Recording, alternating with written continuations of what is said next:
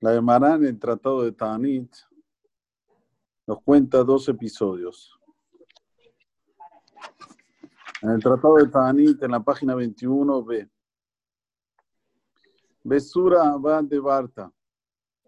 Cuenta que en Sura, un lugar en, en Babel, había una peste. Y dice, Mishmibute de Rab, la va de Barta. Pero en la, vecindad, en la vecindad de Rab, en las calles donde vivía Rab, esa peste no llegó. Sabrumine, todo el mundo decía, Mishum de Rab, de Nafish. Claro, ¿sabe por qué no entró la peste en la vecindad de, de, de Rab? Porque Rab es grande, es un hombre grande. Así pensaba la gente. Toda esta gente que pensaba así, se les aparecieron en los sueños. ¿Y qué le dijeron? Rab Nefisha Zehute Tuba. Rab es un grande hombre, tiene muchos zehuyot, muchos méritos. Vea Milta, Sutra y Rab. Y esta, esta, esto lo que está pasando para Rab es algo pequeño. No podéis atribuir la grandeza que tiene Rab que Dios le haga este milagro. Esto no es nada para Rab. No, entonces, ¿por qué no entró la peste en la vecindad de Rab? Era Mishuma Ugabra. Sino porque ahí había una persona. ¿Qué hacía esta persona? De y el mar Usvira le ve que Había peste, ¿no había peste? Nosotros vimos fotos en los periódicos cómo hay eh, cementerios que abren fosas y fosas y fosas para poner los a los muertos, uno al lado del otro. Este hombre prestó un campo que él tenía y prestó también la pala para que puedan cavar y poner a todos los muertos que se morían con esa peste. Por eso, por ese acto de Hesed, acá os hizo que toda la vecindad que estaba ahí, que justo estuvo eh, Rab, no es que por, el Zehut de Rab es infinitamente mayor para esto, pero esta persona que hizo este Zehut se ganó el mérito de que la Maguefa no entre. Este es el primer episodio que trae la Gemara. La Gemara trae otro episodio. Había otra ciudad, se llamaba Drukeret.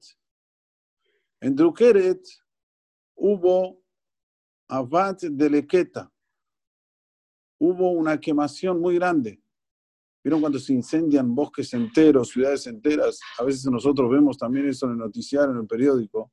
Esto pasó en la ciudad de Rukeret. de Rabuna. En las calles donde vivía Rabuna. Lava de Lecta. También.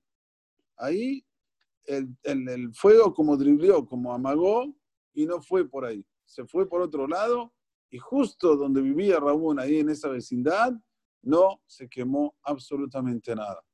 Otra vez, Sabur Mina, todo el mundo pensó, Mishum de Rabuna de Nafishu. Claro. ¿Qué querés? Estás hablando de Rabuná. ¿Cómo Hashem va a hacer que se queme las cosas de él? Borram se las cuidó porque Rabuná es un hombre muy grande.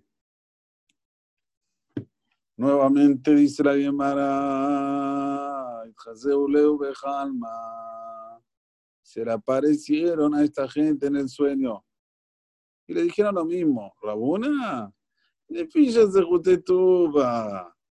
Rabuna es un grande hombre, tiene muchos méritos. Rabuna. Y esto que el fuego no vaya por las calles de Rabuna es chiquito para él, no, no, no lo atribuyas a Rabuna, sino que hay algo mucho antes que él. El Amishuma está por esta mujer, ahora no es un hombre, es una mujer. ¿Qué hacía esta mujer? De Mejame Matanura, me Erev Shabbat, Erev Shabbat. Calentaba su horno, ella tenía horno. Antiguamente que tenía un horno, era, lo usaba como negocio. ¿Sí? Tiene horno. ¿Querés hacer el pan? No problema. La hora, 500 pesos.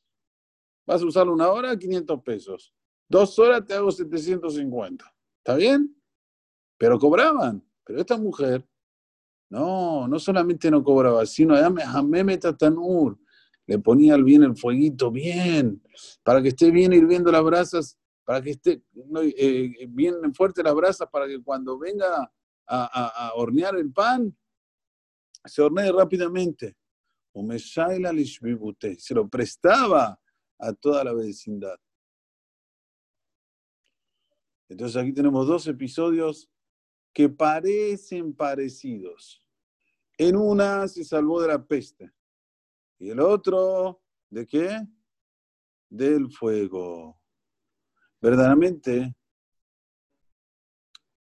el Hesed, la bondad que hace el ser humano, lo salva, midá que el midá. ¿Con qué haces Hesed? A ver, ¿con qué haces Hesed? Está dando la pala, está dando la tierra para sepultar otros muertos, está dando de lo tuyo sin cobrar a cada uno te salva de la muerte y te salva de la peste. Estás calentando el horno para que vengan otras mujeres y, hagan pan y Shabbat y no cobras, también yo a vos te salvo del horno, de, de, lo que es la cerefa, que si hay, Jesús Shalom se quema la ciudad, tus calles, tus calles van a estar eh, sin quemarse. El Hesed es único, es inigualable. Pero sepamos esto, que es profundo lo que estoy diciendo. Es midá que es midá. Por ejemplo, voy a hacer un ejemplo. Cuando yo era joven y estábamos en la yeshiva, eh, en Ateret Israel, yo venía de Argentina a duras penas si sabía el hebreo. Sabía, sí, pero se reían de mí. Eh, hablaba, entiendan, no era mi lengua, mi lengua era el español. Está bien que estudiamos hebreo en la yeshiva, está bien que estudiamos, pero no era el hebreo fluido del israelí. Entonces, como que se abstenían de estudiar con nosotros. Decían, eh, ah, no es lo mismo que estudiar con un israelí que estudiar con un argentino, o con quien fuera de afuera de Israel. No es lo mismo. No es la misma zapa, no es la misma lengua. Créanme que todos los que estudiaron conmigo, no lo digo, yo lo digo porque es algo personal mío. Danilo Haiti, Raúl Yo no era digno para estudiar con ellos, pero todos los que estudiaron conmigo hoy son grandes racis y bots. Y estoy seguro que es mitad que es mitad, porque ellos sacrificaron de sus horas para estudiar conmigo. Seguro que fue un sacrificio. Habían muchos mejores que yo, número uno. Y número dos, era Hutznik. Era de afuera de es Israel. Era lo mismo que un israelí. Puedo decir con nombre y apellido. Uno es Mashgiach de Yeshivat Wolfson, Ramatitia Stern. Otro ahora hizo una yeshiva con el Rab Baruch Neuwirth, una yeshiva nueva, Rabara Leviner. Es el yerno del Rab Baruch Mot del Rosh Yeshiva. Y por último, uno que es Meir Fadida. Meir Fadida es el Mashiach de una yeshiva del padre, ahora se me fue el nombre, en la ciudad de Bnei Todos los hermanos no salieron así fuertes en Torah, fuertes. Son Haredim Hashem, sí, uno tiene la Faká, el hermano de él hace con todos los cantantes de Israel, es el que me fique, ¿cómo se dice? Que organiza, el que hace las canciones, Em, se llama David Fadida, pero Talmid Hajam, Talmid Hajam, solo Meir.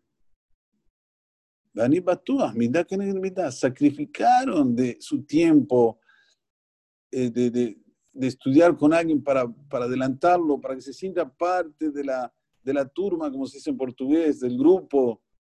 Esto te da la recompensa, mitad, ¿qué es mitad? Por eso la persona tiene que ser inteligente cuando va a hacer un masaje. Buscar hacer un masaje que sabes que después te va a venir algo que es con relación a la gesed que hiciste. Como dice aquí la demanda explícitamente, vos prestaste la pala para que para enterrar a estos que se murieron de peste, a vos la peste no te toca.